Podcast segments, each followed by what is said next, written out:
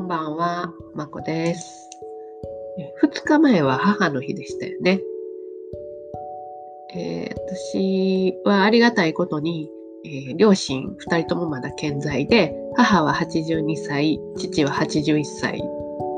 なんですね。あちこち体に不調はあるものの、まあ、日々の生活は自分たちで送ってくれてるので、まあ、私にとってそんな負担は今はないです。で、毎年母の日何プレゼントするかすごく悩むんですけど、皆さんどんなものを送られていますか？で、長い間ね、お花や、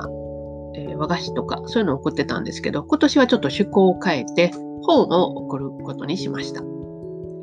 で、母ももうずっと毎日父と二人きりの生活でね、父は毎日ばっかりテレビ見て読んだりするわっていうような話をしてたので、まあ、ゆっくりちょっと自分の時間集中して、えー、読書でもしたらどうかなと思、えー、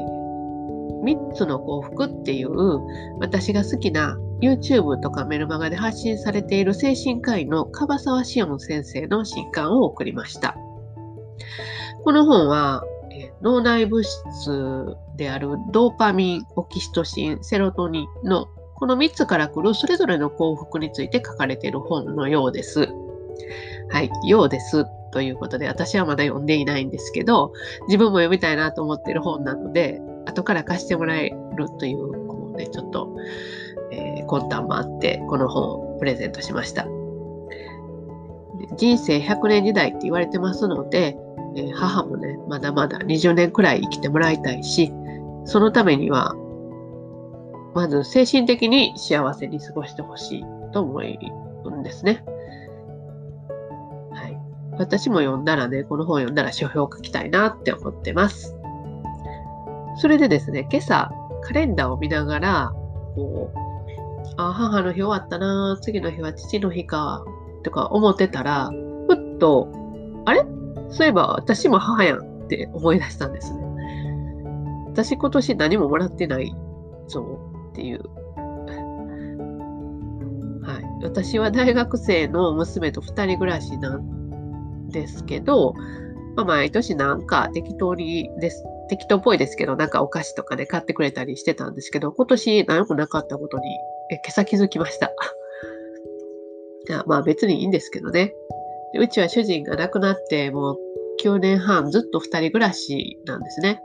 でそもそも母と娘の関係ってすごいデリケートなところがあって、本当に難しい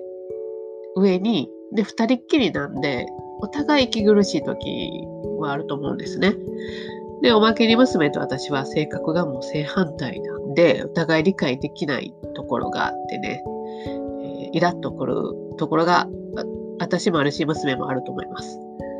で、私もどうしても母親っていう立場からしてお説教してしまいがちですし、父親がいていない分、こう関係がギクシャクしている、する時もあります。で、幸い私、パートナーが月に1回来て、こう、2、3泊、あ2泊ぐらいしていくんですけど、その時に、まあちょっとクッション的な役割をね、果たしてくれてて、で、空気が和んで、ちょっとひとときの家族の団らんみたいな時間が持ててるので、まあそれでありがたいなと思ってます。で、それ以外、ね、二人きりの時はもうほんとここ最近もあんまり喋ってないんですよ。なんで母の日も忘れ去られてるか、まあもういいやって思われてるのかわかりませんけど、まあ特に気にはしません。険悪な関係にさえならなければ、まあ、プレゼント交換なんてどっちでもいいと思いますしね。ただ、ただ自分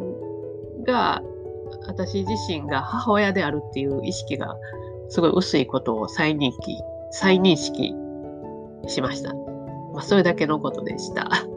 はい。というわけで、また次回までごきげんよう。